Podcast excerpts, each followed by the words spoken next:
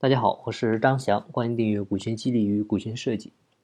企业实行股权激励的目的呢，无非就是三点：吸引、留住人才，激励、约束高管，再呢就是融资。吸引和留住人才呢，就是我们通过员工跟公司股权的捆绑，能够更加的促进员工的勤勉职责。更重要的呢，是实现员工跟企业的一个利益协同，就我们说的打造利益共同体。这样的话呢，来获取长期的一个。较大的收益回报，那激励和约束高管呢？就是我们看股权激励计划的实施，它能够实现所有者啊跟企业的经营者、高管的一个利益协同性啊，就使大家都有了实现资本增值啊，以追求利润最大化的一个动机。这个在一定程度上呢是解决了委托代理的问题，从而呢能够达到激励和约束高管的目的。然后呢，我们再来看融资。啊，就企业在任何的发展阶段呢，都会存在不同程度的融资需求。那对于民营企业呢，会面临比较难的啊，获得银行贷款这种资金融通方式的一个支持。当然了，这个也是现状，现在呢也已经有了一些改变。那股东呢，通过让渡部分的权益以及实施股权激励计划，以换取员工的融资支持啊，可以说是一种另辟蹊径的融资模式啊。它不仅没有银行那种高昂的贷款利率啊，也没有吸引外部投资人、丧失公司控制权的风险，可以说是一举多得的事。那说起股权激励的典范呢，一定是没法绕开华为这个核心企业啊。股权激励制度呢，已经在华为内部运行了长达近三十年之久。那这个制度呢，对于企业经营发展的正向作用啊，也可见一斑。我们都知道，华为是生产和销售通信设备的公司啊。一九八七年成立，去年呢，二零二零年的营收是达到八千九百亿。目前呢，华为二十万员工，其中呢，十万多名员工持有华为的股份。那华为的股权激励制度呢，它也不是一蹴而成的，啊，也是经过几经优化，啊，到现在呢，才发展成为目前世界上最大的非上市公司员工股权激励的一个成功案例。我们先来看第一个阶段，就是创业期的股权激励。一九九零年的时候呢，华为是第一次提出内部融资、员工持股的一个概念。当时呢，参股的价格就是每股十块钱，啊，以税后利润的百分之十五作为股权分红。当时呢，华为员工的薪酬就是由工资、奖金和股权分红组成。那这三部分的数量呢，几乎相当，啊，就是一比一比一。当时呢，股权是在员工进入公司一年以后，啊，根据员工的职位、季度绩效。啊，任职资格等等这些因素进行派发的，一般呢用员工的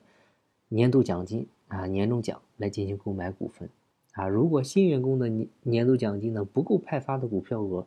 啊，公司呢可以帮助员工获得银行贷款来购买公司的股权。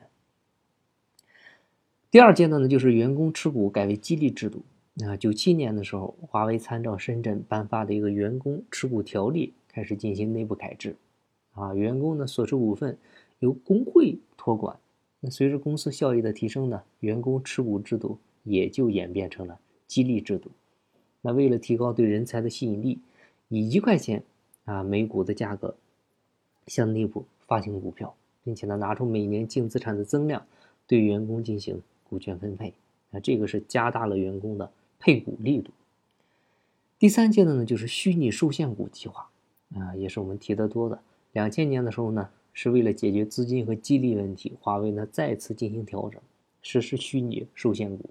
啊，主要呢强调股份的一个增值权还有分红权，啊，激励对象呢不享有表决权，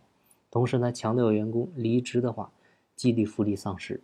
那这类期权的行权期限呢，以四年为周期，每年行权四分之一，而且呢从初创期的全员激励走向了核心技术员工。以及管理层的一个重点激励方向上，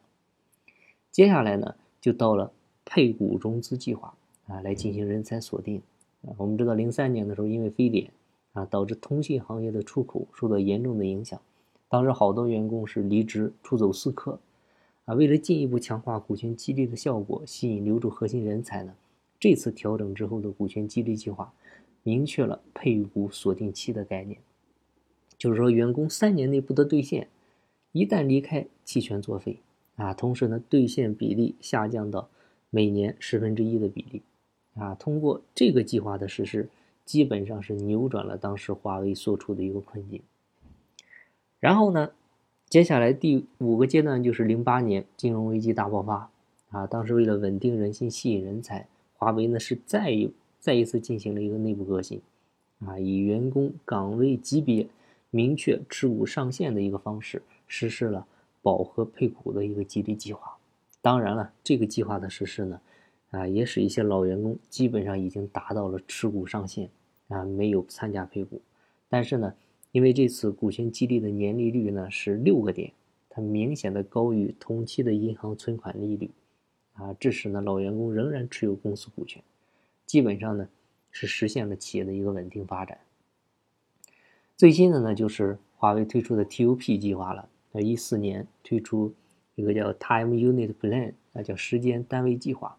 啊，就是每年根据不同员工的岗位啊以及级别绩效配送一定比例的期权。那这种期权呢，不需要你花钱买，周期呢一般是五年，就是购买当年的没分红，前三年的每年分三分之一，第四年呢可以获得全部的分红，同时呢最后一年你可以获得这个股份增值收益的一个结算。然后呢，你的股份数额清零，啊，TUP 计划呢不仅是缓解了员工购买股票的一个现金压力，同时呢也通过期权的方式强化了员工的一个工作积极性。以上呢就是华为实施股权激励的几个重要阶段，大家呢可以作为了解参考。好，今天的分享呢就到这，有更多股权或者管理方面问题，欢迎加我微信详细沟通。金不在西天，金在路上，我是张翔，下期再见，拜拜。